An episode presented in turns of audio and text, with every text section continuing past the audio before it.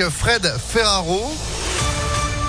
Le temps de faire place à la météo et puis l'info, Sandrine Ollier, bonjour. Bonjour Phil, bonjour à tous. À la une à Lyon, ils ont fini par abdiquer. Les commerçants de la rue Moncé dans le troisième arrondissement ont dû démonter leur terrasse ce matin pour laisser place à des travaux de réaménagement. Ils refusaient de le faire jusqu'à présent. Ils ont déposé un recours devant le Conseil d'État.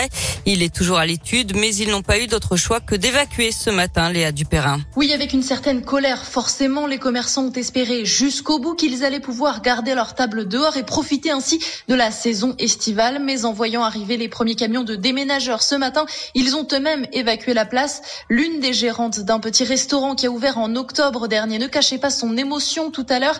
Cela me bouleverse, confia Nadia. Elle ne sait pas si son commerce va résister économiquement.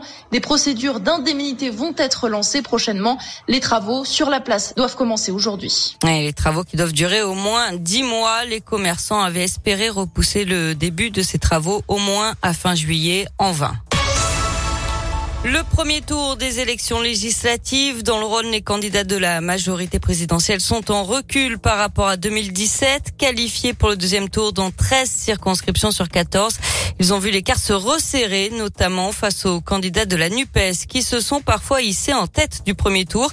C'est ce qui est arrivé à Sarah Payon, référente de LRM dans le Rhône. Elle est arrivée deuxième derrière la candidate de l'Union de la gauche dans la troisième circonscription, mais elle veut garder confiance. Certains sont des députés sortants, euh, les Rodaniens, Rodaniennes leur ont fait à nouveau confiance. D'autres sont de nouveaux candidats, parfois issus de la société civile, et ils sont qualifiés, parfois en tête. Sur Lyon, euh, l'ensemble des candidats est également euh, qualifié, donc c'est plutôt un motif de satisfaction. Après, on reste très lucide sur le fait qu'il nous faut à nouveau aller à la rencontre de nos concitoyens pour leur expliquer tout au long de la semaine prochaine l'importance d'envoyer une majorité à l'Assemblée nationale, une majorité de députés lyonnais et rhodaniens, issus de la majorité présidentielle, pour les représenter, mais aussi pour être efficaces, puisque ce sont ces députés-là qui auront un lien privilégié avec les ministres, avec le gouvernement et qui pourront porter les dossiers locaux. Et dans le département du Rhône, il y aura 11 duels entre la NUPES et les candidats de la majorité présidentielle. Un autre entre la NUPES et un candidat LR et deux duels ensemble. LR dans la huitième et la neuvième circonscription. Aucune triangulaire puisque pour être au second tour, en arrivant troisième, il faut avoir franchi la barre des 12,5% des inscrits, ce qui n'est le cas nulle part dans le Rhône en cause un fort taux d'abstention, près de 48% dans notre département. Dans l'actualité également le bilan du Lyon BD Festival, 8500 visiteurs sur trois jours entre vendredi et hier, un chiffre en hausse par rapport à 2019. 200 auteurs étaient réunis à travers 60 lieux et 25 expositions.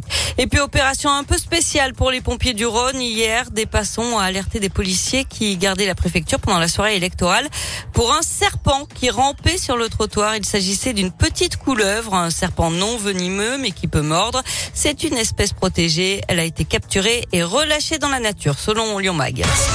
C'est les politiques, ça, pour, avaler des couleuvres. Exactement. Du foot avec une dernière sortie avant les vacances. Les Bleus défient la Croatie ce soir au Stade de France pour la quatrième journée de la Ligue des Nations. Coup d'envoi à 20h45. Et puis je vous rappelle la victoire de Corentin Moutet hier à l'Open Soprasteria de Lyon. Au final, il a dominé l'Argentin euh, Pedro Cachin en 2-7, 6-4, 6-4. Eh ben, je sais tes matchs pour vous, Sandrine Ollier. L'actu continue sur ImpactFM.fr. Cet après-midi aussi dès 16h. Et puis vous, demain matin à 6h30. Bon après-midi, à demain. Eh ben, demain, bah, il va faire chaud cet après-midi.